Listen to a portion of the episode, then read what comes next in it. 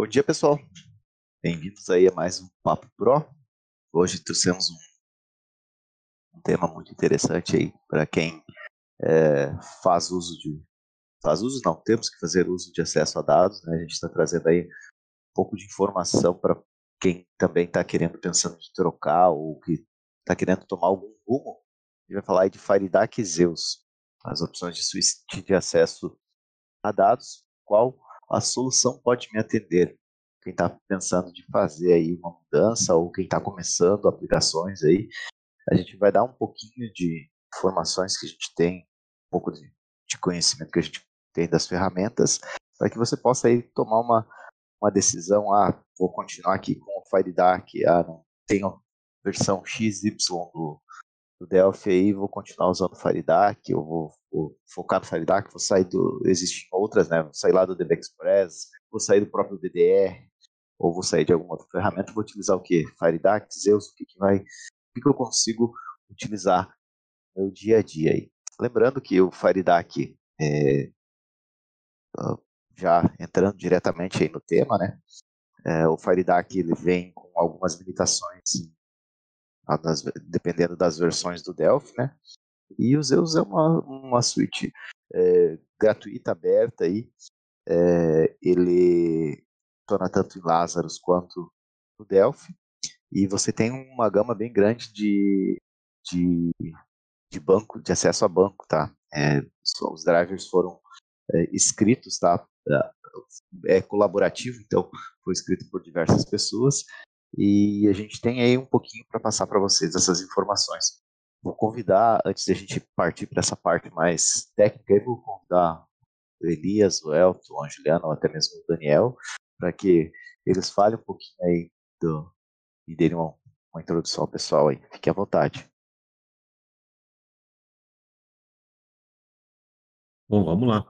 O, acho que a grande polêmica aqui é assim, né? O FireDAC é bom pra caramba, né? Não tem nada errado com o FireDAC, né? Ele, aliás, ele é muito legal. O grande problema é que ele, na, na versão do Delphi Professional, ele vem com limitações muito severas, na, na minha opinião, muito severas.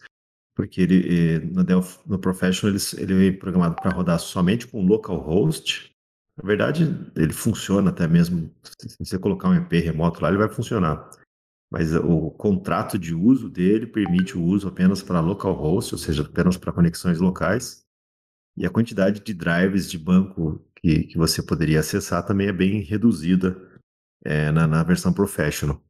Eles levam em consideração que a Professional seria para você criar aplicações mais locais, aplicações mobile aprende, a, da, a, completamente, né? Ele, ele, atende completamente, porque uma aplicação local, se você for usar um banco, vai ser um banco local, né?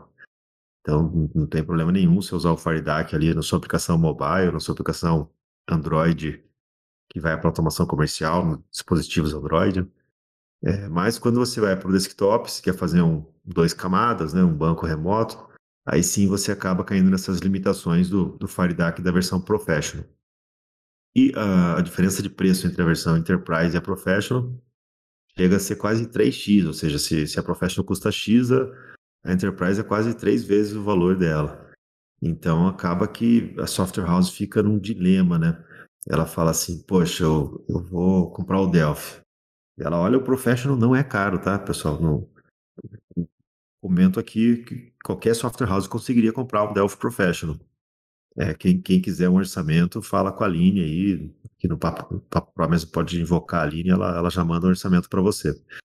É, mas daí você pensa, ah, mas a Professional não dá para mim, não vai ter o FireDAC, não vai ter. Vou, vou para Enterprise. Da Enterprise é 3x. Você fala, puta, não, então não dá. Então você não faz nada. Você não pega nenhuma nem outra e continua com o Delphi 7. É, eu acho isso, na minha opinião, até um erro estratégico da embarcadeira. Eles deveriam ter um degrau no meio aí entre as versões, ou pelo menos tirar essa limitação de localhost do FireDAC. Deixa só os bancos que tem mesmo, mas tirar essa limitação de, de, de localhost, né? É, mas, mas é o que a gente tem para hoje. Antes, antigamente, eles até vendiam o FireDAC à parte. Então você poderia comprar a Professional e comprar um package do FireDAC. Hoje isso não existe mais. Eles tiraram isso porque viam que muita gente estava fazendo isso. Comprava a Professional, comprava o package e deixava de comprar a versão Enterprise. É, até falando das versões do Delphi, o que, que a Enterprise tem além disso, além dessa diferença do FireDAC? Vai ter o compilador Linux, ou se você quer fazer um PDV para Linux, fazer um serviço rodando em Linux, uma coisa, aí somente a versão Enterprise que vai ter esse compilador para Linux. E acho que tem mais alguma outra perfumaria ali de é, ferramenta para banco de dados, alguma coisa. Talvez o Gilmar saiba me dizer melhor um pouco aí o que, que a Enterprise tem a mais.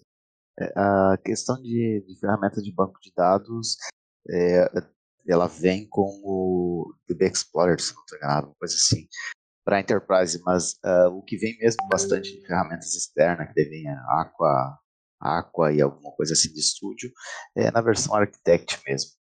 Mas aproveitando que, como o Daniel falou ali, uh, a, a, Professional te traz, a, a, nível de explicação, né, tanto a Professional quanto a Community, te traz acesso a bancos abertos, tá? Ele te dá os drivers do Firebird, do MySQL ou MariaDB, do Postgres, mas para conexão localhost. E sendo que daí quando você passa para Enterprise, daí você tem acesso ao driver para Oracle, driver para SQL Server, tá? Então existem essas limitações. E falando até um pouco sobre a, a, essa questão de banco aí, é, para que o pessoal tenha um pouquinho de noção as diferenças, até mesmo de questão de acesso a banco, eu não sei se todos utilizam, mas eu vou falar alguns aqui, ó. Por exemplo, ADS, ASA, DB2, DS, Firebird, Interbase, Interbase Lite, Informix, Mongo, é, MS Access, tá? É, SQL Server, MySQL, conexão com a DBC, Oracle, Postgre, SQLite, e tem um TDBX, tá? Que é isso falando em FireDAC. Uh, eu utilizo o, na verdade, sem instalado, utilizo o Zeus na versão 8.0.0 beta, tá? Com ele você vai ter disponíveis os seguintes protocolos, tá? E aí agora o pessoal aí que trabalha com os Zeus, o Elias, o Elton, até o próprio Daniel aí pode me corrigir, mas ele tem o ADO, o ASA, Firebird, Interbase, SQL Server, MySQL, ODBC, o OLIDB, o Oracle, é um pool de, eu, eu só não sei dizer o que, que é, eu não, nunca utilizei ele, tem o Postgre, SQLite e Sybase. É, lembrando que o FireDAC já vem prontinho para que você possa utilizar ele internamente no, no mobile, né?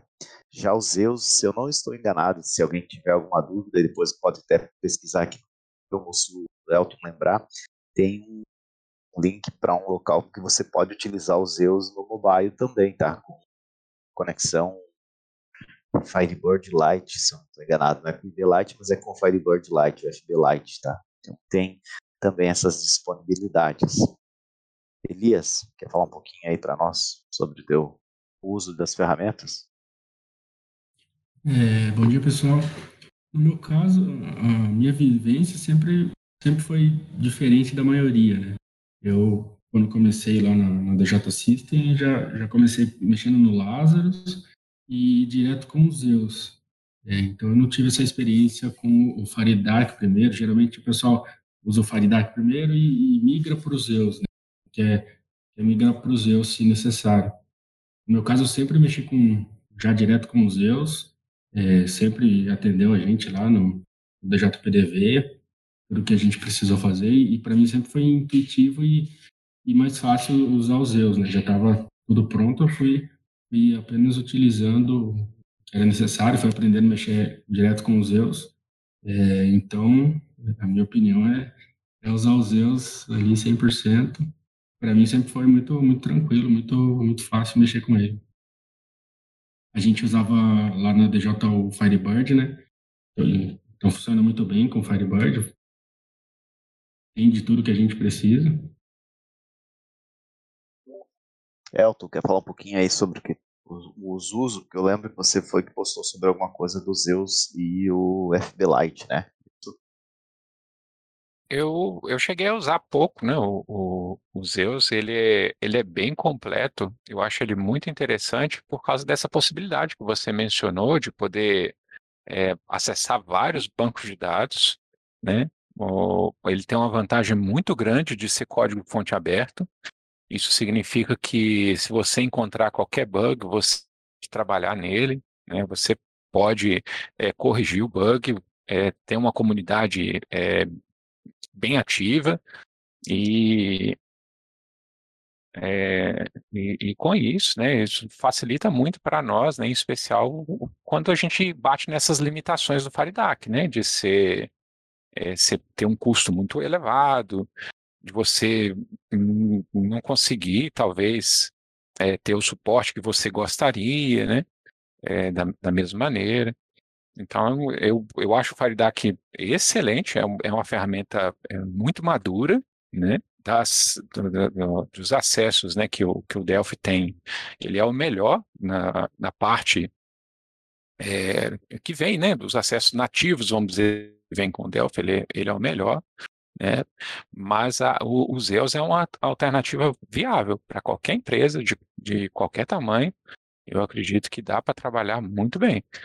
Ah, é, a questão é, é você se adaptar a ele, né? Você precisa ter estudar um pouquinho, ler os manuais dele, né? as informações que estão na internet sobre ele, para se adaptar. Eu não vejo é, problema numa pessoa deixar de utilizar o, o FireDAC para poder utilizar os Zeus, não. Tá? Tem até uma pergunta ali no, no, no Papo eu Pro, né, sobre, sobre performance. É, eu ia comentar o, isso daí. Entre o FireDAC e os Zeus. É, eu não trabalhei com todos os bancos de dados que os Zeus e o FireDAC permitem. Tá? É, eu não, não, sou a melhor pessoa para poder falar isso. Na verdade, sempre quando se fala de performance, é, eu sou meio é, taxativo nisso aí. Você hum, performance você tem que medir, tá? E você tem que medir na, na sua, na minha opinião, tá, pessoal? Isso é, isso é minha opinião, não é opinião do, do projeto CBR, nem opinião de, de todo mundo que está aqui. O pessoal pode discordar. Mas, na minha opinião, se você fala em performance, você tem que medir. Não, não tem como você falar é, que é aquilo que serve para a minha empresa, serve para a sua empresa, ou, ou vai servir para a empresa do Júlio Amar, da Juliana, do Elias, é, não tem jeito, porque as, as, situações podem ser diferentes, né? Talvez eu esteja trabalhando com multicamadas, o Júlio Amar trabalha com, com uma camada só, o Elias está trabalhando com, com API, é, e aí, o, o, acesso ao banco de dados, a infraestrutura das máquinas, eu, por exemplo, posso estar trabalhando com multicamada, mas meus clientes são pequenos, os clientes do Júlio Amar são é, gigantes, e aí vai mudar, né? É, vai mudar muito a, a, performance. Então tem que medir, tá? Eu não lembro de ter visto nenhuma reclamação, não lembro né, de ter visto a, a, até recentemente nenhuma reclamação de performance dos Zeus comparado com o FireDAC. Não lembro. Tá? Dentre esses dois players, não lembro de ter recebido reclamação de performance entre eles, não. Até, até o que eu vi, na verdade, eram que que que estavam assim, bem equiparados. Mas vai variar, é, é, então tem que medir. Vai variar do banco de dados que você está usando, porque a performance, por exemplo, para o é, pro Firebird, banco de Firebird, pode ser um. E a performance para o, PostgreSQL pode ser outra. Ou se você usa MySQL, pode ser outra performance. Né? É, talvez o MySQL rode rápido no FireDAC, mas do Zeus rode lento. Mas o Firebird rode rápido no, no Zeus e no, no, no FireDAC rode lento. Tá? Porque os drivers são muito diferentes, né? Então, eu, eu acho melhor medir. Tá? Uma se, se a sua preocupação seja essa, é, é medir. Diga aí, Jana. Uma, uma curiosidade interessante, quem, é, se você olhar, né, é, tem toda tem todo fonte do FireDAC como o Zeus tá vem também dentro do Delphi. Basta ir lá na pasta source, se eu não estou enganado, tá? Data e lá você vai ter acesso igual o Zeus a todos os fontes do FireDAC. Mas, mas, falou, mas, ele não é open source, né? É, ele não é open source. Tem fonte lá para que você possa também saber o que está ocorrendo por trás, como que funciona, o, o que, que ele está executando. Mas é. o, o Clederson fez a pergunta e a mesma coisa que o Elton falou, eu faço as minhas palavras, vai depender do que a gente está falando em performance. Você quer uma tela que aquele bendito cliente quer trazer os 35 mil produtos na tela, você não. É, até mesmo no FireDAC você tem que desabilitar um monte de coisas para que ele te traga todas essas 35 mil registros na tela. Isso é meio que inviável. É que, é que algumas uma... bibliotecas, por exemplo, no FireDAC, nos Zeus tem isso também. Você pode, você configura um package lá. Então o cara continua fazendo o código, vamos dizer assim, mal feito, fazendo o select asterisco, só que ele dá performance. Daí o cara fala, pô, esse, essa biblioteca aqui tem uma performance muito melhor que a outra. Mas na verdade a biblioteca está fazendo um somebody love, fazendo uma mágica ali para para corrigir aquele SQL violento que o cara meteu ali, né? Tá paginando, tá fazendo um cache, tá fazendo um monte de coisa que ele não tá percebendo. Então isso às vezes a pessoa confunde com performance, né? É, a, tanto os Zeus quanto o FireDAC vão usar acesso nativo de banco, eles vão nas APIs dos bancos, eles carregam as DLLs de, que o próprio banco distribui e acessam ela. Então, é, eles usam o que tem mais baixo nível assim, para conseguir falar com o banco. Antigamente no BDS tinha um monte de camada no meio ali, e isso acabava interferindo na performance. Mas às vezes o que o pessoal confunde um pouco com performance é isso, esse, esse tratamento que a biblioteca às vezes coloca no, para corrigir um pouco os, os SQLs mal comportados, né?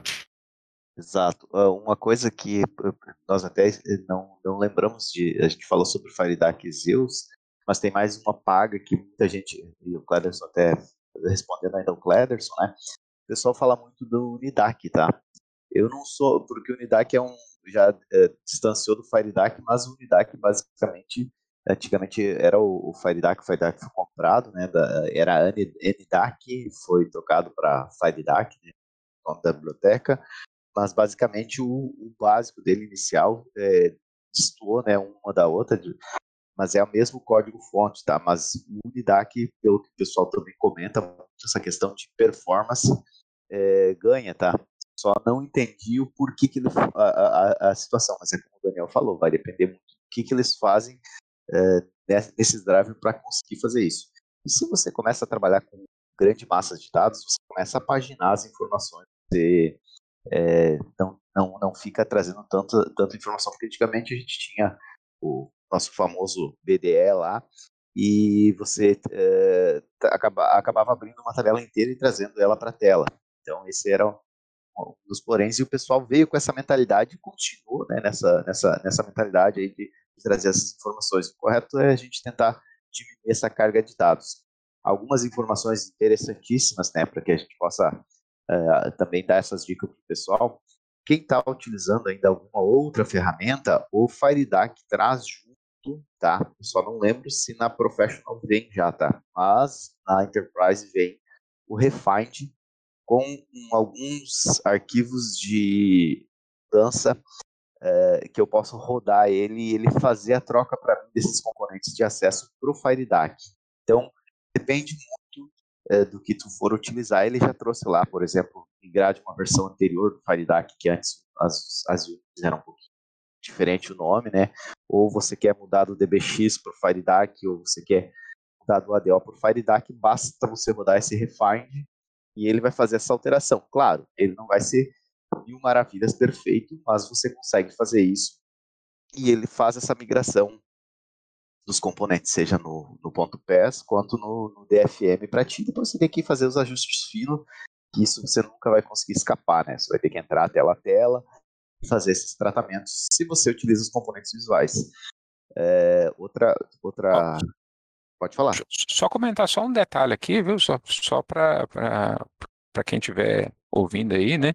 Talvez for ouvir depois, é só não pode confundir, é, o, o Juliomar falou aqui, né, do, do Faridac, ele veio do ANIDEC, né, NDEC, né, NDAC, né, NDAC, é, e não o UNIDAC, né, que é um, o, o, o UNIDAC é da Devart, o Daniel até colocou o link ali no, no, no Papo Pro, né, e o NDAC era da da Soft, né? Era outra empresa. Então a Embarcadeiro é, adquiriu essa o, o NDAC, o NDAC da, da, da Soft né? e criou o FireDAC.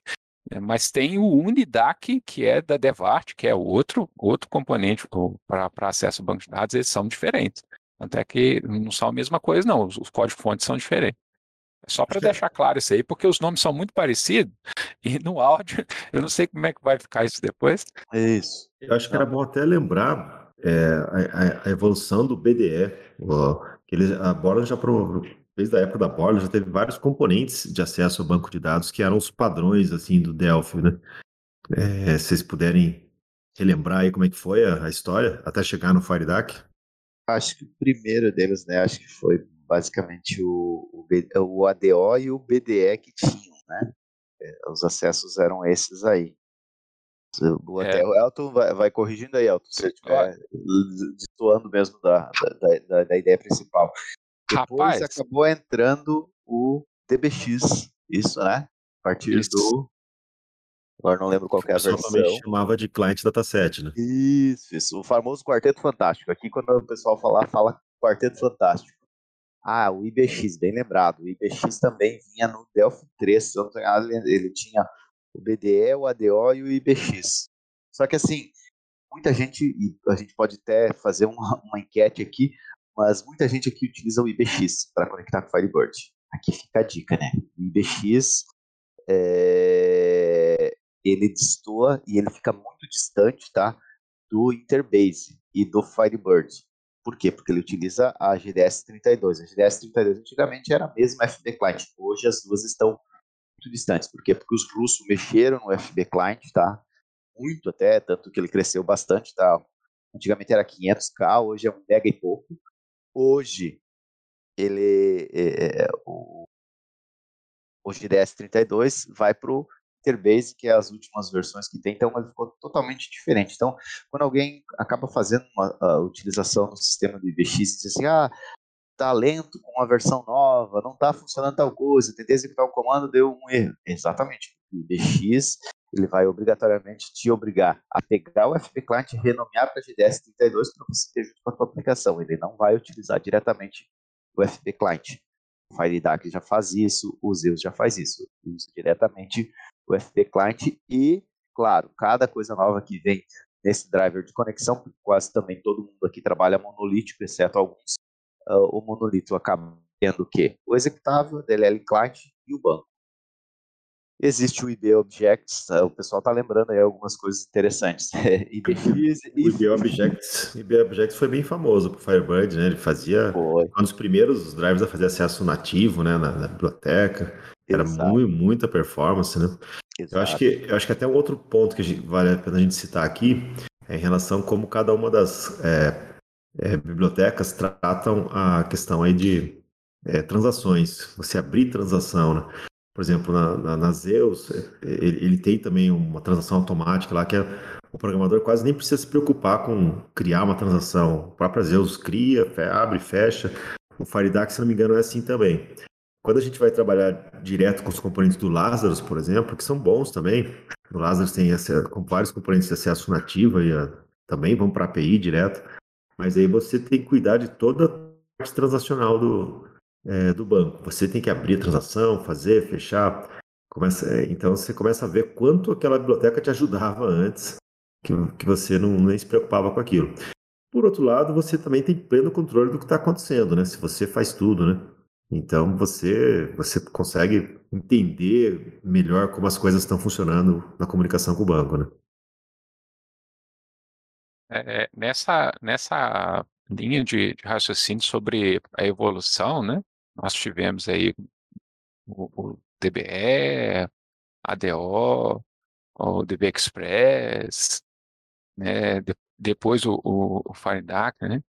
É, a, a, a ideia era que esses componentes em específico, eles acessassem vários tipos de bancos de dados. Né? O ADO, por exemplo, usava, se eu não me engano, os drivers do ODBC do Windows.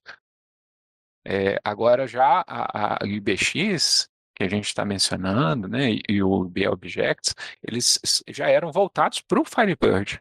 É, na verdade, o IBX é, se você falar que ele é, é, foi voltado por, por Firebird, você vai tomar um tiro do autor dele, porque ele, eles deixaram muito claro isso, né, até hoje, que o IBX não é para o Firebird, ele é para o Interbase. Ele funciona, talvez com algumas versões do Firebird, porque o Firebird ele é, foi baseado no Interbase, mas ele não é compatível. E qualquer mensagem que você postasse lá, inclusive eu tinha mensagem lá nos fóruns da embarcadeira que, que das várias vezes que, que o fórum já caiu, né, já se perdeu, em que o autor ele, ele vinha corrigindo, olha, ele não é compatível com, com, com Firebird. Até postagem assim, de do que você parecia ser um bug, né, porque não funcionava no Firebird, funcionava no, no IBX, eles, eles, recusavam, falavam, não, é, nós não queremos que o IBX funcione com, com o Firebird. É, só, só tem um, um novo componente baseado no IBX. É, se eu não me engano, o, nome permaneceu o, o, mesmo, acho que chama IBX2, acho que eles, que eles criaram agora, se eu não me engano, pra, pela MW, é MWA Software, alguma coisa assim, que funciona com, com o Firebird. E ele tem acesso para Lazarus, né? É, é, e, e, aí funciona direitinho. Esse foi, foi criado para poder fazer isso. É, coincidentemente, tem um, o, tem um usuário ali no fórum que acabou de colocar o link para esse aí, para ver, né? Esse está ali no, no BR. Foi criado para o Lazarus e esse, esse funciona com o Firebird. O, o IBX não. O IBX não foi. O IBO já sim, né? Já, já faz acesso aos dois, tanto ao Interbase a, ao Firebird também.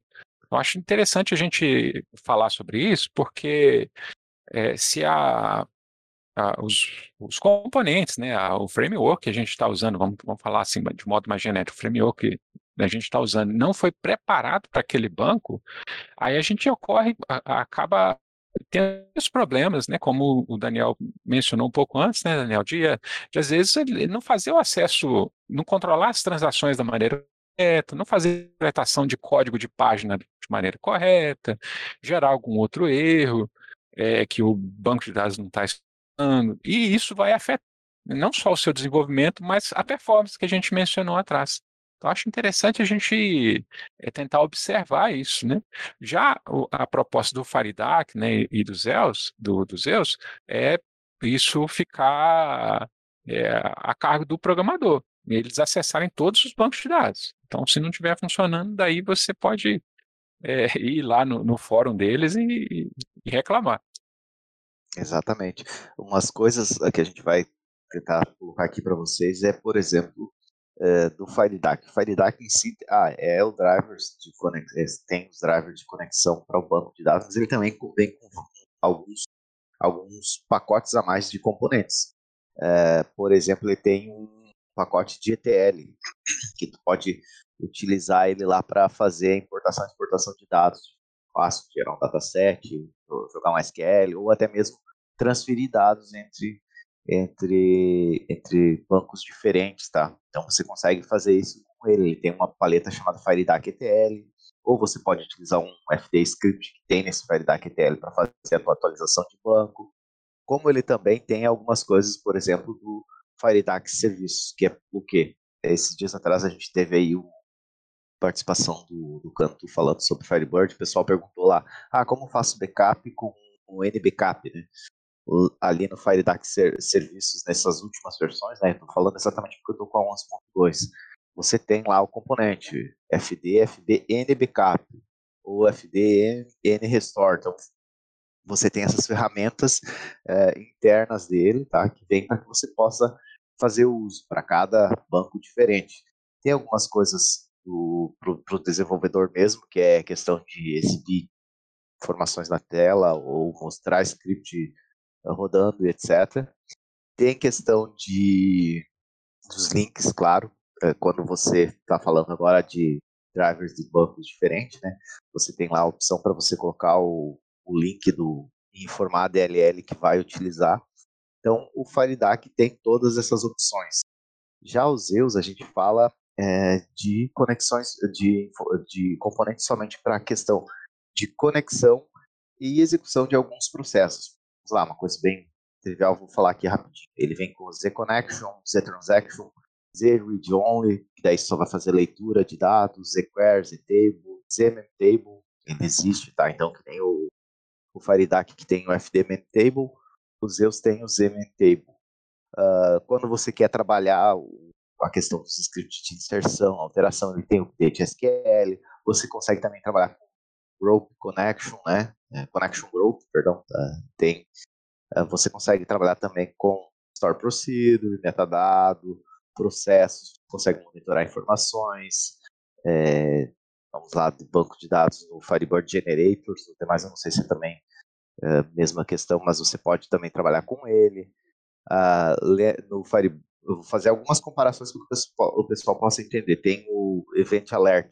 O, no Zeus ele tem es, é, específico para o Interbase e para uh, deixa eu só ver aqui na paletinha aqui, mas se eu não estou enganado, ele tem para o Interbase, para o PostGrid diferente, daí ele tem um um componente chamado Event Listener, que ele fica escutando esses eventos que disparam. O que são esses eventos? Gatilhos. Eu consigo fazer gatilho, por exemplo, ou no Firebird, ou no Postgre, ou no próprio SQL Server, ou no Oracle, disparar algum evento. Então eu consigo utilizar isso para é, suprir algumas coisas que eu tenha na ferramenta. Então, veja, é, uma coisa também que aproveitar aqui depois pode ser que não tenha fazendo muita parte do, da questão. Eu sei que muita gente aqui é acostumado com o componente visual. Se ele não vê o componente na tela, não é o componente. Mas é, digo assim para vocês: quando pensarem em escrever alguma coisa, é, tentem abstrair essa parte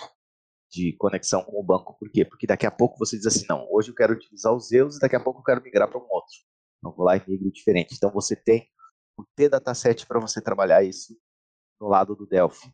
E você pode criar uma camada de abstração e fazer toda a parte de, de conexão, etc., na, ou, na outra ponta, e tu precisar mudar entre. Vai lá e alterna e pode fazer os testes, né? Então sempre é bom ter isso em mente. É, eu, eu vejo assim, é, essa questão de você criar uma camada de abstração, na verdade, é, é, é bom, não sei exatamente por esse motivo que você descreveu. Se você quiser trocar o componente de banco de dados, vai mexer num lugar só, o resto vai se adaptar. Mas era algo que, a software house realmente não quer muito se preocupar, né? Ela quer casar com um componente e usar ele, confiar nele, é, é, ter certeza que aquele componente é o que ela precisa, né? E a embarcadeira mesmo confundiu um pouco a audiência, trocando aí de tecnologia, né? De BX para FireDAC, para sei que várias vezes, né? Eu acho que agora ficou para valer, o Faridak vai ficar durante um bom tempo. Mas sempre aí com esse problema da, das versões aí é, Professional Enterprise, né? É, no nosso caso lá, na DJC, a gente adotou os Zeus. Quando a gente começou com o Lazarus, os componentes de acesso nativo do Lazarus ainda é, é, eram muito pobres, principalmente o de Firebird ainda não estava muito legal. Daí a gente começou a testar Zeus. Ah, e acabamos adotando a Zeus e casamos com ela. Né? É, a Zeus, ela, ela, também teve alguns, algumas quebras de trunk, vamos dizer assim, né? Tanto é que você vai no SVN dele, não é um SVN muito padrão, mais ou menos igual ao da CBR, o Trunk 2. Né? É, várias vezes eles já mataram o projeto antigo e fizeram um novo, um refactoring enorme. Eu acho que agora está na Zeus 7, se não me engano, né? Então, cada vez que eles mudam a versão Major, vai dar muita incompatibilidade de código. Você não precisa migrar para a versão Measure, você pode continuar usando a, a, a, versão que você sempre usou, né? mas aí você vai começar a perder as correções, per, perder as, as novidades. Né? É, mas é um projeto bem tocado, tem bastante colaborador, tem bastante gente. Acho que isso é importante também na hora que você vai é, usar um projeto de open source. Né? Ele não é tão organizado assim no sentido de você ver as páginas deles não são tão bem feitas, o fórum é antigo, mas assim os componentes são bons, o código fonte é bom, se você, se você olhar a estrutura do código fonte é muito bem escrito, né? Ou seja, tem caras talentosos ali escrevendo aquilo. É, eu, eu acho um bom componente. Agora, na opinião de vocês, por que, que é tão difícil assim uma, uma software house migrar o, o componente de banco, né? É porque ela tem que revisitar todos os forms ou todos os data, todos os data módulos dela, né? Isso, isso é realmente muito trabalhoso. Elton, quer falar?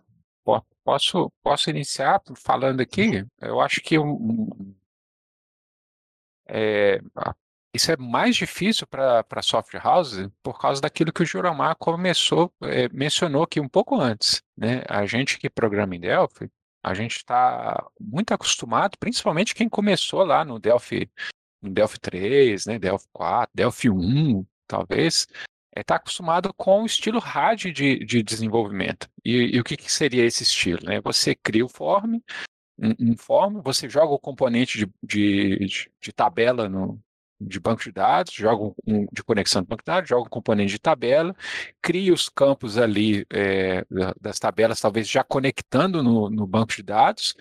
O próprio componente já cria aqueles campos para você, e aí você vai e, e simplesmente arrasta aquilo para a tela e, e, já gerou todos os campos que você precisa ser acessado, né, de acesso ao banco de dados ali.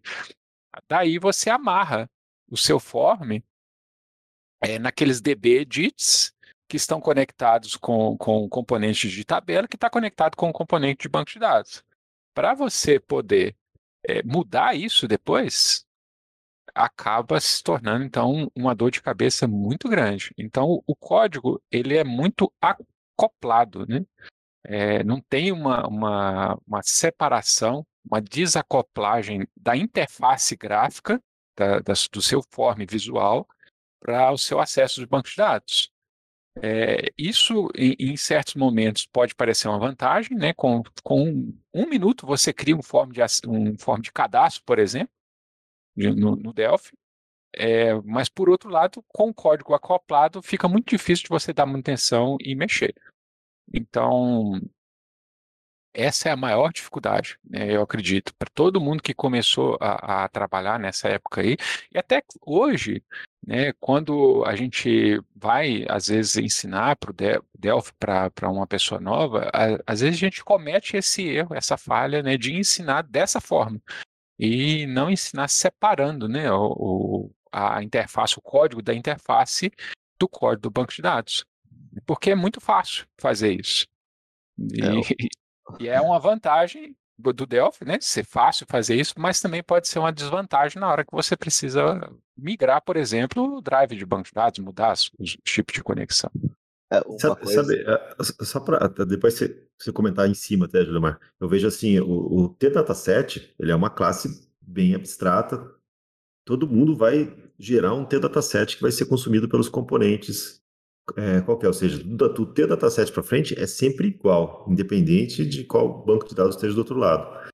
Mas quando eles criaram os componentes de conexões, é, os de transação, eles parece que não se preocuparam em criar, em criar uma classe padrão que os outros componentes deveriam herdar e seguir aquele padrão para todo mundo herdar. Porque se, se, se eles tivessem feito isso, forçado isso, seria muito mais simples você migrar. Você praticamente ia tirar um componente por outro, uma propriedade ou outra nova que, que o cara criou ia deixar de existir, ia dar um alerta ali, mas tudo core, tudo que fosse básico ia acabar funcionando, né? Eu não sei se por que, que eles não tiveram essa ideia ou se não era possível, porque na, na, na prática todo mundo é, são componentes de acesso a banco de dados. Daria para tentar ter imaginado uma classe padrão como a T-Dataset, para o T-Connection e para todos os outros é, componentes necessários para fazer uma conexão no banco. É, é, uma coisa, e até lembrei de uma fala tua, Daniel, agora que o, o Elton falou isso, é que a, a venda, a, o que se baseou a, a ideia do Delphi era ser RAD, e daí entra daí uma outra coisa, né? É, até hoje, tem donos de empresa aí que, vamos lá, são aquelas pessoas que começaram lá antigamente e daí dizem assim quando você começa a escrever código. Não, mas para mim isso era rapidinho, eu fazia. Exatamente. A ideia do Delphi era para ser rápido, tá? Só que daí quando você começava a escalar isso, ele começava a ficar lento. Ah, beleza, um ou dois conectado ali, daí o cara colocava os componentes visuais, arrastava na tela, colocava um DB Navigator, lá, ficava legal, né? De repente começou a escalar aquilo ali, travar o sistema, o sistema fica lento. Mas, para eles, se você conversar hoje, até mesmo com donos de empresas, vamos lá, desse, dessa geração aí, 2000, ali, que tinha a versão 7, 6, não, mas a gente fazia rapidinho, claro, fazia rapidinho, mas não pensava lá no futuro. Quando chega agora no futuro, aí tu começa a olhar para trás e dizer assim, ah, o problema está lá no banco, o problema está na conexão tal. Não, é porque você estava fazendo exatamente o quê? Que o Delphi te propôs. Ser rápido para você entregar rápido as coisas e você é, mais facilmente ir para frente com outras coisas. Só que daí você perdia exatamente isso, performance, perdia. Então, quando você começa a falar em abstração, é, aproveitar também o que o Elton acabou de falar, ali você acopla, você deixa tudo acoplado, tudo é, vinculado, e daí tu tem, tu pode usar facilmente aí agora eu vou falar um pouquinho de. Vamos expandir um pouco o leque da coisa. A gente está falando, a ideia do nosso papo aqui é falar entre, entre utilizar o FireDAC ou os Zeus e o que, que pode te atender. Os dois podem te atender. E você pode optar entre um e o outro também, de forma. o João acabou de falar, rádio é bom, né? Sempre é bom, só que tem as consequências, exatamente isso, tem as suas consequências. Você vai lá, arrasta componente na tela, coloca o componente na tela, depois você colocou para rodar no cliente que tem, vamos lá, 90, 90 terminais conectados, tchau, teu sistema já. Aí começa a culpar o Firebird, daí o cara pode utilizar o Firebird, brincadeira, tá?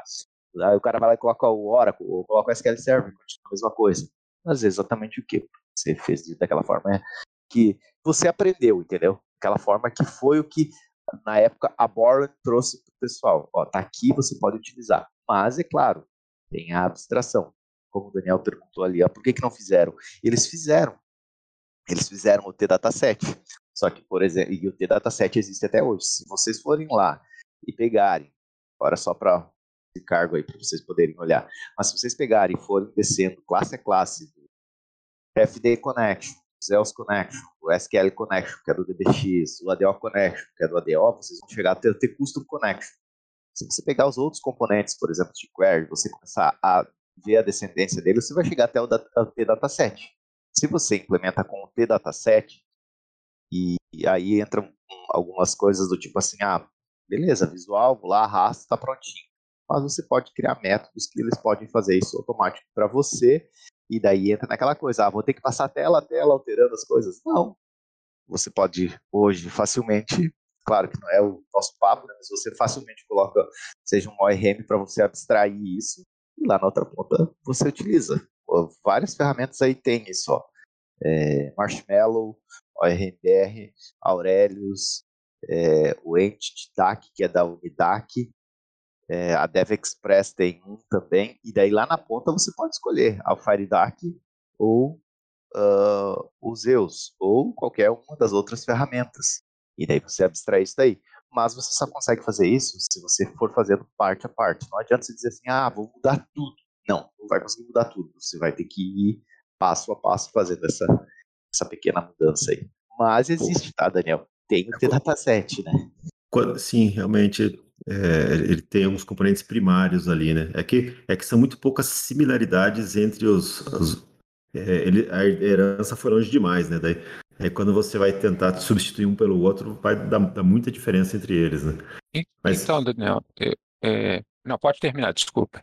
Eu, eu, eu, ia citar a questão do ORM, que é legal, você, você coloca um ORM, fica uma programação super elegante, né? É, é, um, é muito bacana realmente programar usando uma classe de ORM. Você vai ganhar essa abstração de banco, você troca lá no, no conector do ORM, você só troca o banco e não se preocupa com mais nada. Mas, por outro lado, você deixa o, o componente tomar mais decisões ainda por você, porque agora nem o SQL você está gerando mais. Então, é, quando tudo funciona, isso é uma beleza. A hora que as coisas começam a dar errado, às vezes você não tem o controle de editar uma query, uma performance, ou, ou, ou às vezes você simplesmente esqueceu como é que faz aquela query, não lembra mais. É, você, é, você vai perdendo conhecimento e controle, né? Quando você vai colocando essas camadas de abstrações, né? Na verdade, tu tem como, tá? Aí eu agora vou discordar um pouquinho do Daniel, vamos discordar aqui para poder conversar. Existem as critérios que a gente diz. Você pode montar a tua própria query do jeito que você precisa, tá? Se você precisar fazer alguma personalização, é possível. E você monta como se fosse um objeto do Delphi. Então, existe. O Zeus tem isso, o próprio Marshmallow tem isso, o ORMBR tem implementado a iCritéria, então você pode montar ela, tá? Você consegue abstrair isso daí consegue fazer exatamente o que você precisa, tá? Mas aquela coisa básica que é select assist from, delete, blá blá, você não precisa se preocupar. Ele vai fazer sozinho para você. Mas se eu preciso fazer alguma coisinha a mais, eu vou lá, monto ele do jeito que eu preciso e ele consegue uh, trazer. Pode seguir aí, Elton. Desculpa te. É, então, eu ia só comentar acima, né? O, a gente convidou o Gladstone aqui para subir no palco. Antes, antes dele falar, é só para me é, complementar isso em cima do, do, dos comentários do Daniel aí, né? Ah, que ele mencionou antes. É, sobre, a, sobre a questão é, de, de ter um, um, componente mais parecido né, uma interface, vamos dizer assim, é, mais comum, sabe? É, é, é, é, mais ou menos, na minha opinião, é semelhante à, à do Germar. Né? Nós temos, mais ou menos componentes semelhantes, mas, é, por exemplo, tem o T-Field, que é o componente de campo, tem é, é, outros componentes. Eu acho que, na verdade, resumindo, né, o, o problema de, de mudar de, de um driver para outro, é, não é a conexão em si com o banco de dados. Porque a conexão com o banco de dados talvez seja até fácil de trocar. Na minha opinião, mais difícil, o culpado pela, pela dificuldade são os DB Edit, DB Grid, DB não sei das quantas, né? Porque é, eles a, a, é que amarram o seu código depois porque aí você vai ter que usar aqueles field by name e você está amarrando seu código ali no banco de dados. Eu acho, eu acho, na minha opinião, né, é, é, é aí que mora a, o calcanhar de Aquiles. Tanto é que faz, hoje faz em dia... sentido que o T-Connection é um só, bem dizer, né? Você vai ter um T-Connection e... na aplicação inteira. Pois é. E, e, e, os campos são vários, né? Que você vai ter ali numa tela de cadastro, você pode ter, é, sei lá, 50, 60 campos, dependendo do, do cadastro que for, se ele for muito detalhado, talvez até 200. Então, é, e aí você não usa o campo só num lugar, você usa ele para acessar, para inserir, para verificar, para validar e por aí vai. Então, multiplica isso aí por 5. Tá? Então, eu, eu, a minha opinião. Tanto é que hoje em dia, né, quando eu, eu tenho que ensinar alguém sobre Delphi, eu só ensino o RAD, né, essa questão de usar é, componente de conexão, arrastar os, o, o, os campos ali, conectar só para fazer é, protótipo. Entendeu? Eu ensino só, olha, isso aqui é para você fazer protótipo, para você fazer prototipar a tela, para você é, mostrar como que ficaria uma tela mais ou menos para uma pessoa, né? Ah, vou, eu tenho que demonstrar para o cliente mais ou menos como que vai ficar a tela. Então aí você faz um rádio ali, tá? Beleza? Olha, é mais ou menos assim que vai ficar.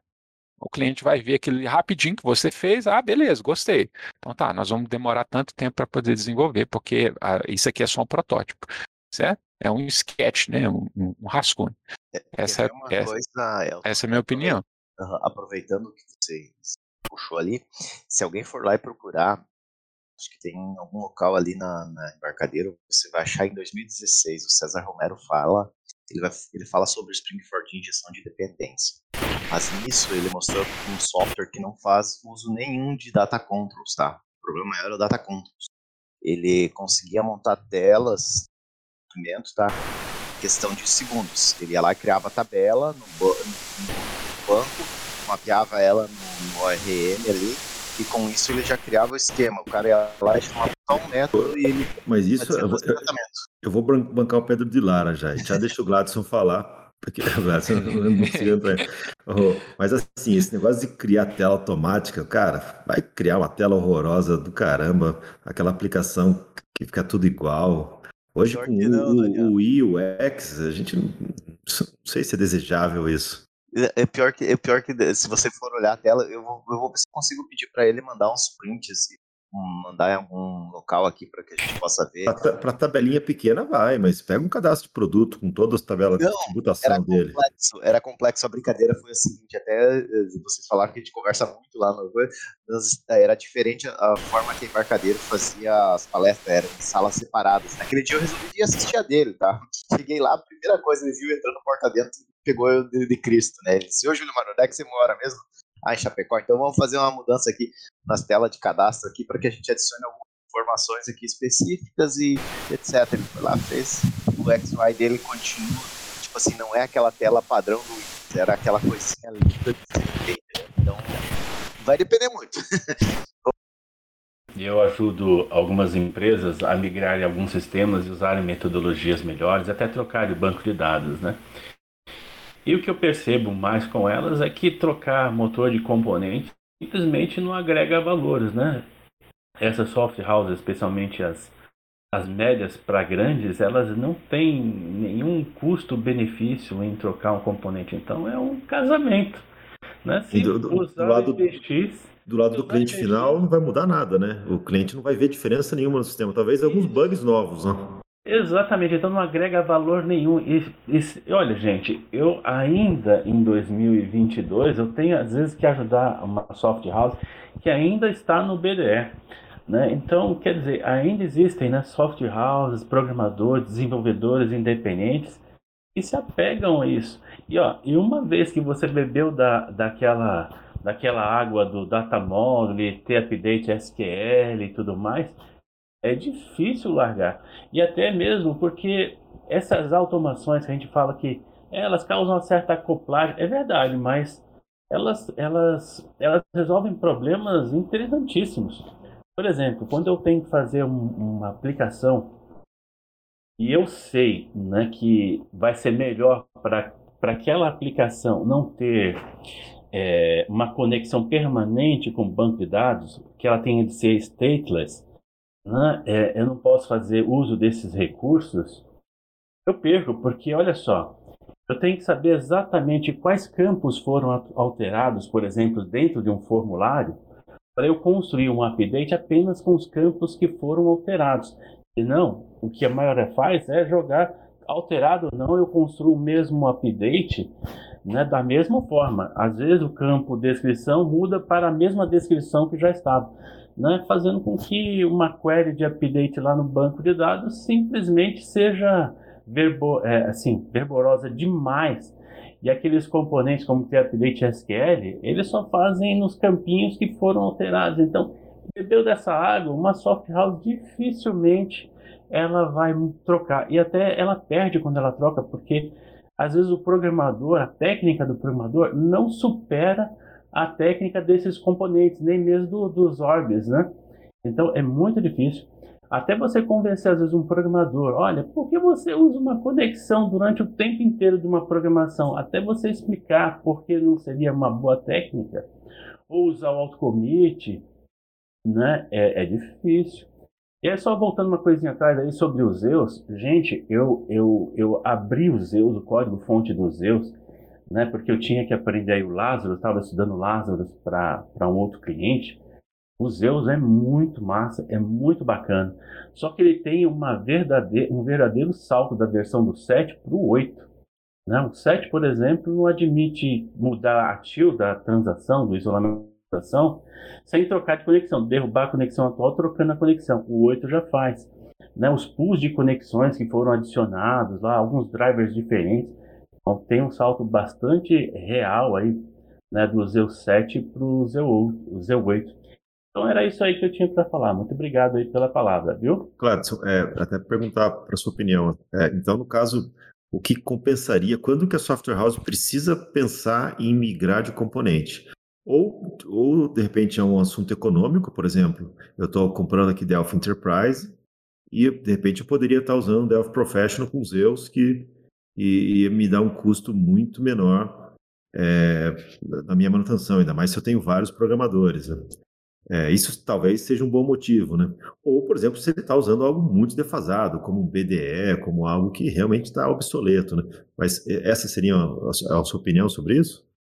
Então, existem semáforos muito interessantes, né? Eles reclamam quando começam a perder clientes ou começam a perder, por exemplo, um software de contabilidade né, perdeu um cliente e aí ele procura saber por que ele. Quando ele, quando ele descobre que é porque o sistema, por exemplo, está lento, aí ele junta para o programador, faz o time, o que está acontecendo, porque o sistema está lento. Recentemente, né, eu ajudei uma empresa a trocar o seu motor porque ela ainda estava usando drivers do SQL Server né, que é, é, não podiam mais ser usados no Windows 10. Né? O Windows 10 simplesmente arrancou fora eu acho que era o SQL, era o SQL 7.0, né? que era um banco de dados que eles usam. Aquilo que eu falo para vocês é verdadeiro. Uma, uma, uma, empresa, né, ela não tem ganho de trocar de banco de dados. Se está funcionando, eles evitam mexer. Então precisa ter um ganho real. E aí precisa que a equipe técnica é, veja é, vantagens em trocar uma coisa por outra. Se ela perceber que, olha, é, é apenas trabalho, né? né? não vai agregar nenhum valor, porque às vezes a gente pensa que trocar um componente por outro traz algum benefício quando na realidade não faz. Eu ouvi falar, e falou corretamente, o colega que mencionou, acesso ao banco de dados via SQL Client, vai via, via as DLLs. Então, um banco, uma, um motor de banco de dados, Zeus ou FireDAC, na ponta eles têm a mesma performance. O que muda são os métodos, porque copiar um dataset para um outro dataset, por exemplo, né, tem um método que é mais rápido no FireDAC ou é mais rápido no Zeus. Né? Então, algumas pessoas têm dificuldades né, é, de manter uma versão atual por causa da tecnologia. É a tecnologia atual né, e o movimento dos seus clientes vão fazer ela mudar. Não é a, a, a simplesmente a novidade. Né? Olha, agora temos o Delphi 12, o Delphi 13. Se não houver alguma coisa que agregue realmente valor, não vão mudar. Não tem jeito. Né? E o FireDAC, né, é, falou agora um pouquinho, é realmente é, é uma ferramenta realmente muito boa, excelente para quem trabalha com sem é uma soft house que tem que trabalhar às vezes com vários bancos de dados diferentes conforme a necessidade do cliente, né? Então soluções in-house, né, soluções desenvolvidas pela própria indústria ou a empresa dificilmente vão trocar mesmo porque não agrega valor, né? E soft house que manda é o cliente. Se o cliente estiver descontente com o serviço, ela troca e aí ela vai atrás de descobrir por que está lento. Muitas das vezes as soft houses elas usam é, o banco de dados né, como um repositório apenas de informação. Né? Elas eu vou usar um, um Firebird, vou citar o Firebird, né, que foi citado muito por vocês. Se eu for usar o Firebird apenas para jogar dados lá dentro, e eu não me preocupar que eu tenha que é, otimizar, balancear índices, ou criar triggers para ser algumas coisas mais performáticas, histórias procedures. O meu banco de dados é um banco de dados morto, ele não tem vida em si mesmo. Né? A vida está no lado do cliente. Né? Eu até, quando eu tenho de ensinar as pessoas a usar banco de dados, eu tenho que mencionar para elas que o banco de dados cliente-servidor tem vida em si mesmo. Você pode até acessar via Drive ou DBC via Excel e você tem um front-end prontinho ali. Se você mudar um status de A para C, alguma coisa dentro do, do, próprio banco de dados vai travar em algumas etapas automaticamente, sem você precisar fazer definição nenhuma no seu lado cliente. Mas hoje as empresas elas marcam muito mais, parece que a lógica toda migrou para o lado cliente, fazendo com que essas, essas, essas amarrações que vocês falaram, é muito difícil mudar o programa, o engine, porque está tudo muito amarrado. E trocar a gente dá dor de cabeça. Eu vejo, às vezes, processos onde a pessoa tem que trocar é, um componente de acesso a dados ou um banco de dados, leva, às vezes, mais do que um ano para poder fazer esse processo inteiro. Eu acho que é isso daí, viu, é, é, Daniel? Aproveitando, Glass, que você acabou de comentar, é, essa questão até é, é, bem, é bem plausível aí que você trouxe. Essa questão de colocar as regras de negócio do lado do cliente, na verdade, já vem já implícita por causa do rádio. Só jogar, e, e eu aposto contigo que deve ter um monte lá. O cara jogava o botão na tela, salvar e dois cliques no salvar e implementava toda a regra de travar, etc. Tudo lá não utilizava nem a opção o dava e nem, claro, centralizar isso num servidor, fazer N camadas. Era monolito lá e é o que provavelmente deve dar muita, muito suporte hoje em dia. É um monolitão aquele que o cara saía num, se você duvidar, você passa em todos os campos de uma tela e todos eles têm algum processo por trás que não deveria de ter, né? Porque o cara vai lá e preenche uma informação diferente, aquele processo ocorre, daí vai no banco, informações, que processo que era o, o, mais assertivo, né? Ir lá no botão salvar e nele sim validar aquelas informações. Vai dar alguns filtros? Sim, vou limitar com o combo box, vou limitar com algumas informações, mas quando eu clicar no botão salvar, é, é lá ele que vai fazer, ou melhor, é o processo que vai rodar lá no servidor, seja de aplicação, seja numa API, ou até mesmo em alguma regra no banco, é que vai fazer essas validações. E o problema maior é que os sistemas antigos, e exatamente isso que é, a gente fala, é que era programado tudo no, client, no cliente. Hoje em dia, que está saindo bastante do cliente e indo parar nos servidores de, de aplicação, ou seja, APIs, ou seja, até próprio banco de dados, rodando esses processos. Ô, Júlio Mar, sabe, é, quando eu falo às vezes programar é, no servidor, eu às vezes não estou me referindo à história de procedures ou triggers bem acabadinhas, né? Mas eu falo assim, as, às vezes as, as, simples regras de, por exemplo, é, um mnemônico para um campo de status do tipo A, né, para ativo, C para cancelado, F para fechado, né? Esses mnemônicos tinham que estar travados. É uma simples constante que você vai fazer lá dentro de uma tabela e você já trava. Então, se houver um erro no lado do cliente, né, ou alguém, é, por exemplo, fazendo um SQL injection dentro da sua aplicação, né, você está com o banco de dados bem arramadinho. Então, às vezes eu falo assim, é, seria bom fazer algumas coisas? Seria. Vou citar um exemplo aqui. Né? É, certo, no fórum, né, uma pessoa perguntou, olha, tem como eu, eu auditar selects, porque eu tenho aqui uma situação onde eu preciso saber quem foi que acessou determinado registro.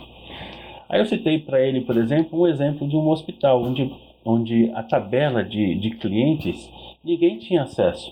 Quem tinha acesso a uma tabela de clientes era uma história de procedure. Né? Então a história de procedure tinha acesso à tabela de clientes e quem quisesse fazer acesso a uma ficha de um cliente fazia acesso a procedures. Procedures selecionadas você faz um, um select from procedure, né? E aí ele registrava nos seus logs quem é, é, fez o acesso a, a, a, ao registro de qual paciente, né?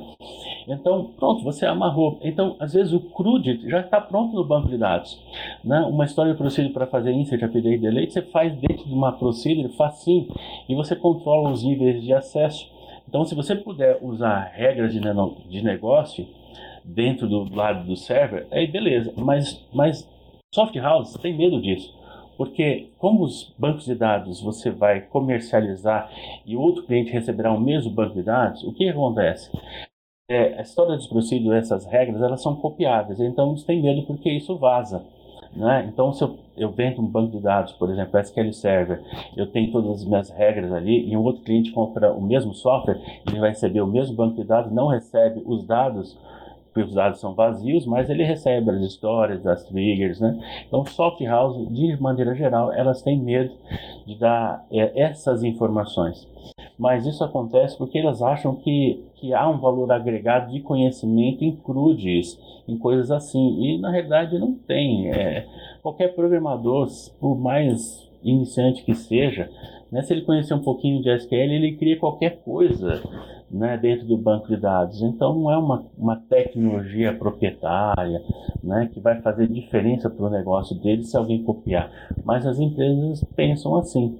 Antigamente. Né, Outra coisa que eu escuto muito, Gladson, não sei se você concorda, eu escuto muito, a Software House pensa assim, olha, ah, eu não vou colocar Store Procedure ou código no, no, banco, porque assim, se eu trocar de banco, fica fácil. Porque no MySQL é outra Store Procedure, é outra linguagem e diferente do Firebird. Só que o cara nunca troca de banco. É muito. Nunca troca, né?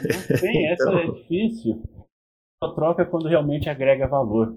Né? Então, é, bancos de dados, por exemplo, como o, os PSQLs né, dos, entre os bancos de dados, eles são muito similares. Né? Basicamente, eles, PostgreSQL, Oracle, né? eu vou dizer até o SQL Server, eles são muito similares. O Firebird é que tem uma coisinha é simples também, né, mas ele tem muita semelhança com o Pascal, né? A coisa do begin, né? Precisar de um begin, né? Quando as outras linguagens não precisam de um begin, é só um bloquinho, né? Logo na linha de baixo, né? Então, é, é verdade, as, as soft houses, elas, elas têm medo disso, mas é porque antigamente a gente fazia com que histórias procedures elas tinham era um código muito extenso, dava para fechar folhas de pagamento dentro de história de procedures, né?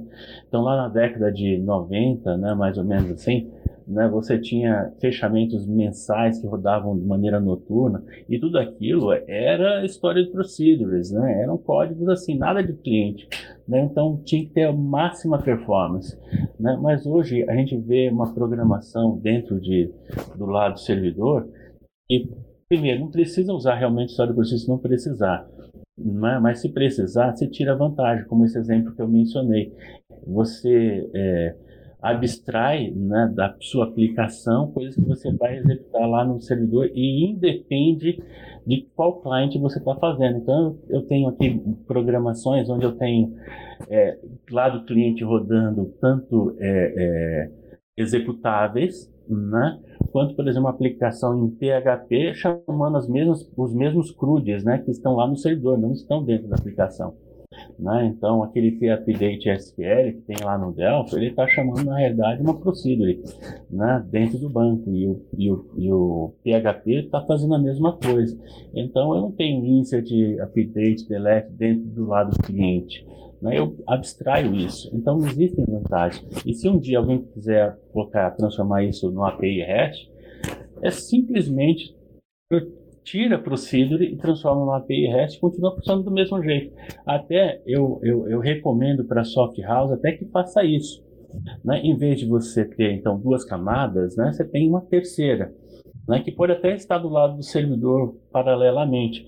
Então, aquelas que chamadas histórias procedures, ao invés de estarem dentro do banco, estão fora dentro do banco, mas elas são APIs RESTs, por exemplo, para você poder fazer a comunicação com o servidor e executar. Aí você não tem a dependência do banco de dados. Né? Você pode trocar o banco de dados e continuar achando que é um repositório de dados, quando na realidade tem procedimentos ali controlados.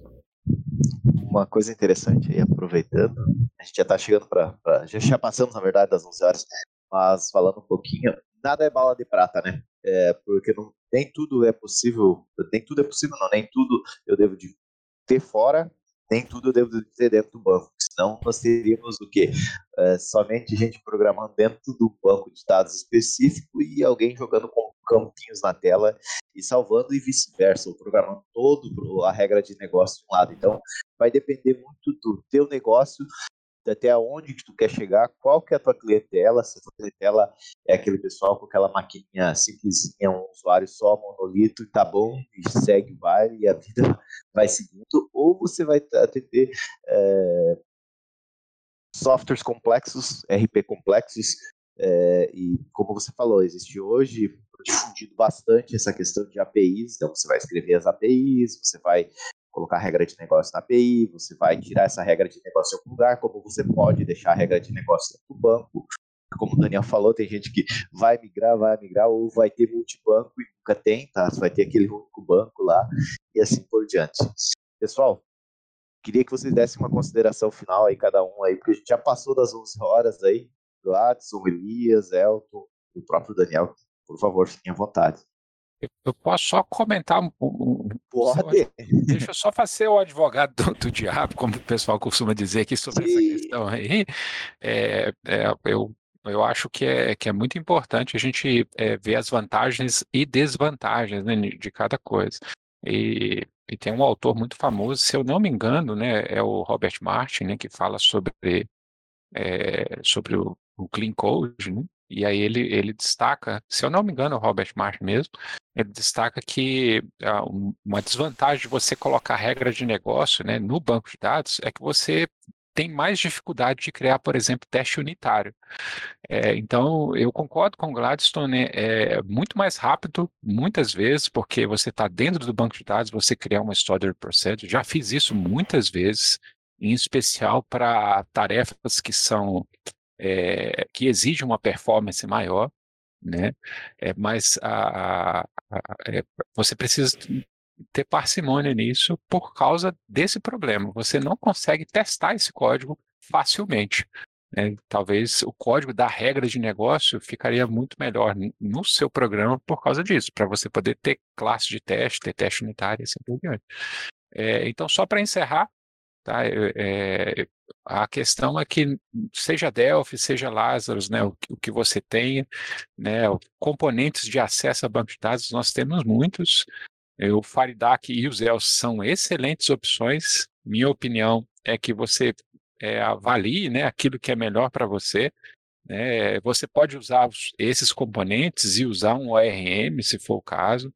Né, tome cuidado aí com os acoplamentos de código é, e assim você vai conseguir continuar progredindo né, a, a sua soft house, né? não precisa ter medo, né? não, não, é porque você trabalhou assim até agora que você está fadado ao, ao, ao, fracasso, né? vai evoluindo aos pouquinhos, né? vai continuando trabalhando.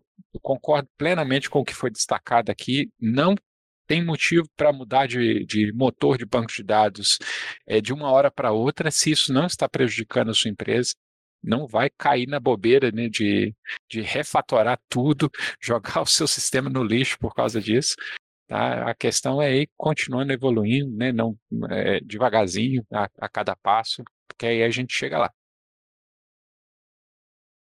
Valeu. Elias, Gladson, né, querem falar? Olha, é, para concluir aqui então, né, gente, é, falando sobre Zeus, existe uma diferença muito grande entre a versão 7 e a 8 que está no beta. Né? É, se você estiver experimentando os Zeus, eu recomendaria que você pulasse diretamente para 8. Tá? Eu experimentei no, no, no, no Linux, né, usando Lazarus e a versão 7 tem uns bugs muito chatos, né, muito chatos de se lidar, né, especialmente para quem está é, carregando dados que, que assim, vai para o Windows, aí o Windows tem um tipo de, de Unicode, aí você traz para o Linux, aí é, é Unicode de verdade, não é não é ISO 8851, nem um Windows 52, aí dá uns pau muito estranho, né? Então, é, se você tiver oportunidade, já pula para o 8. A menos que, claro, né, está experimentando um, um, e já está usando o 7, o 7 está bom. Mas se você for experimentar e é a primeira vez, já pula diretamente para o 8. O 8 está muito bom, tem pooling de conexões, né, tem uns drivers diferentes agora, né, o acréscimo do ADO, né, né, acho que isso foi incluído no Drive 8, né, na versão 8 dos Zeus, muito bacana. E obrigado aí pela oportunidade. Bom, o Elias vai falar? Eu só queria agradecer ao pessoal mesmo que acompanhou. E semana que vem estamos aí de novo. Legal. Eu, bom, o recado final é o seguinte: é, se isso é um problema para você, essa questão aí do banco de dados, resolva. Se você está usando BDS, se você está usando componentes antigos, resolva. Isso vai estourar alguma hora na sua aplicação, uma hora outra. E, e resolver isso, como o Gadson falou, não é simples, né? É, contrata ajuda de um profissional, de repente o Gladson pode até deixar aqui a, a, o contato dele, porque a gente sabe que isso não é o dia a dia da software house e, e de repente para você pôr o seu próprio time para fazer vai consumir muito tempo, vai demorar e você vai adiar isso aí para sempre e vai acabar tendo que resolver com a corda no pescoço porque está com problema de, de perda de cliente por causa de performance, como o Gladson citou aqui, né? Não deixe isso acontecer. E se você está com, com esse problema, já resolve o quanto antes é, contratando um profissional aí, fazendo essa migração com, com bastante cautela. É, a oportunidade de sair do Delphi Enterprise para conseguir usar um professional, usando aí uma Zeus ou usando até mesmo o Unidac, né, que, que é pago, é uma boa oportunidade, porque às vezes também tem software house que está nesse dilema. É, ah, eu estou no Delphi 7, vou comprar a versão mais nova. Hum, não consigo comprar porque está caro. A Professional dá para toda software house comprar. Então pega uma Professional, instala uma Zeus, instala um Unideck, resolveu o problema também. Então, assim, é, o, o CEO, o dono da software house, ele é um resol, resol, resolvedor de problemas. Se você tem um problema, resolva de um jeito ou de outro. Se tem algumas escolhas, escolha uma e vai. Não fica também olhando todas, tem que tomar uma decisão. Chega uma hora, tem que tomar uma decisão. Gasta um tempo de estudo, gasta um tempo, pergunta, entrevista, várias pessoas que você conhece, mas chega uma hora, tome uma decisão e segue em frente. Né? É, não adianta ficar postergando isso pro resto da vida. É igual o Delphi 7, né, Daniel? Sim, tem uma, uma hora, uma hora vai bater na bunda e a água, né? E sabe o que vai acontecer? Logo o Windows novo não vai rodar o executável de Delphi 7. A gente já vê a é. dificuldade para executar a IDE do Delphi 7. Então logo vai vir um Windows novo aí, uma, uma versão nova de Windows, pum, um roda executável 7 daí. Daí fica bacana o cara sair correndo, comprar Delphi atualizado, fazer tudo isso em, em uma semana, porque os clientes estão esperneando, né? Então é coisa que é risco para a empresa, tem que pensar como empresário, tem que tirar esses riscos da frente. Exatamente. Obrigado, obrigado Daniel por participar conosco, o Elton, o Gladys, o Elias. É, pessoal, é, a gente quer agradecer a todo mundo que esteve aí presente, quem também esteve lá na conferência. Um abraço para quem não conseguiu abraçar lá na hora. É, falando um pouquinho só antes de a gente finalizar aí, é, Migre, cara, Migre, quem está com essa é, questão, é, é, como falou, se está funcionando, mas é uma coisa, você está com uma tecnologia que ainda é dada manutenção, suporte a ela. No caso do BDE, é algo que só é recompilado para funcionar, mas ele está lá em desuso. Tigre, e essas a gente tem aí as várias opções que a gente deixou aí no, no Papo Pro de hoje, falamos para vocês. E como o Daniel falou, consulte eh, pessoas, converse com pessoas se você está precisando desse tipo de situação, e assim você vai poder fazer essa migração. É, eu lembro que a gente tem um Papo Pro, se alguém tiver dificuldades, tem um Papo Pro aí tempo atrás, dá uma olhadinha lá no Dance e tudo mais, a gente deixa aí toda semana tem os links. É, tem lá um Papo Pro exatamente sobre migração de sistema, então vão lá e ouçam ele, é, tirem suas conclusões, conversem, conversar e façam essas migrações. A gente espera ter agregado alguma coisa de informações aí para vocês, que vocês possam fazer escolha, lembrando, relembrando né, o que o Daniel falou, o Professional está ali a, a, alcançável para várias empresas aí, e é uma boa para você é, já sair do, do, do, básico, como a gente diz, sair lá do Delphi 7 e vir para uma versão mais nova, podendo distribuir aplicações aí de camadas e usando conexões aí com o banco aí, utilizando Faridac ou Zeus, conforme a sua necessidade. Deixar alguns recados aqui, deixa eu ver se o pessoal postou alguma coisa aí para nós. É, bom, o pessoal aqui até conversou que o problema, é só comentar rapidinho, o problema de conexão com o Zeus aqui resolveu com o Ridac, eu só não consegui errar o TI, acho que é isso, da pessoa. Então ele resolveu o problema dele migrando de, de conector de banco, sempre não deixando acoplando. Agradecer o Papo Pro aqui, que é, é patrocinado pelo pessoal do Pro. Quem não é Pro, a gente convida a fazer parte do Pro. Soluções TEF, procura aí o pessoal Aline, o José Tamizou. A gente tem um canal também. Quem quer ser Pro, entra ali no canal do Discord, conversa ali, o pessoal já vai te atender. Quem precisa do TEF também, entra ali, pode conversar com ele. O pessoal já vai direcionar você para precisar. Todo, todos esses papos aqui ficam disponíveis para que você possa ouvir eles. Lembrando aí que é, que tu precisar aí de, de auxílio aí, quem é do Pro, tem os canais fechados ali com as respostas e SLAs, tem o fórum fechado, o fórum continua, a gente atende em ambos os locais, a gente tem as libs, tá? Lembrando também da lib, a gente tem a lib, o monitor, então fica bem à vontade. O Antônio acabou de postar o link lá no anchor.fm barra projeto traço CBR, então tem todos os papos pro, fica disponível para cada um. Agradecer a cada um, deixar um abraço para cada um está aí hoje nos ouvindo é, nessa quinta-feira ensolarada, pelo menos aqui para mim está ensolarada, né? A quinta-feira ensolarada aí, um abraço para todo mundo. Até a semana que vem. Valeu, pessoal. Pessoal.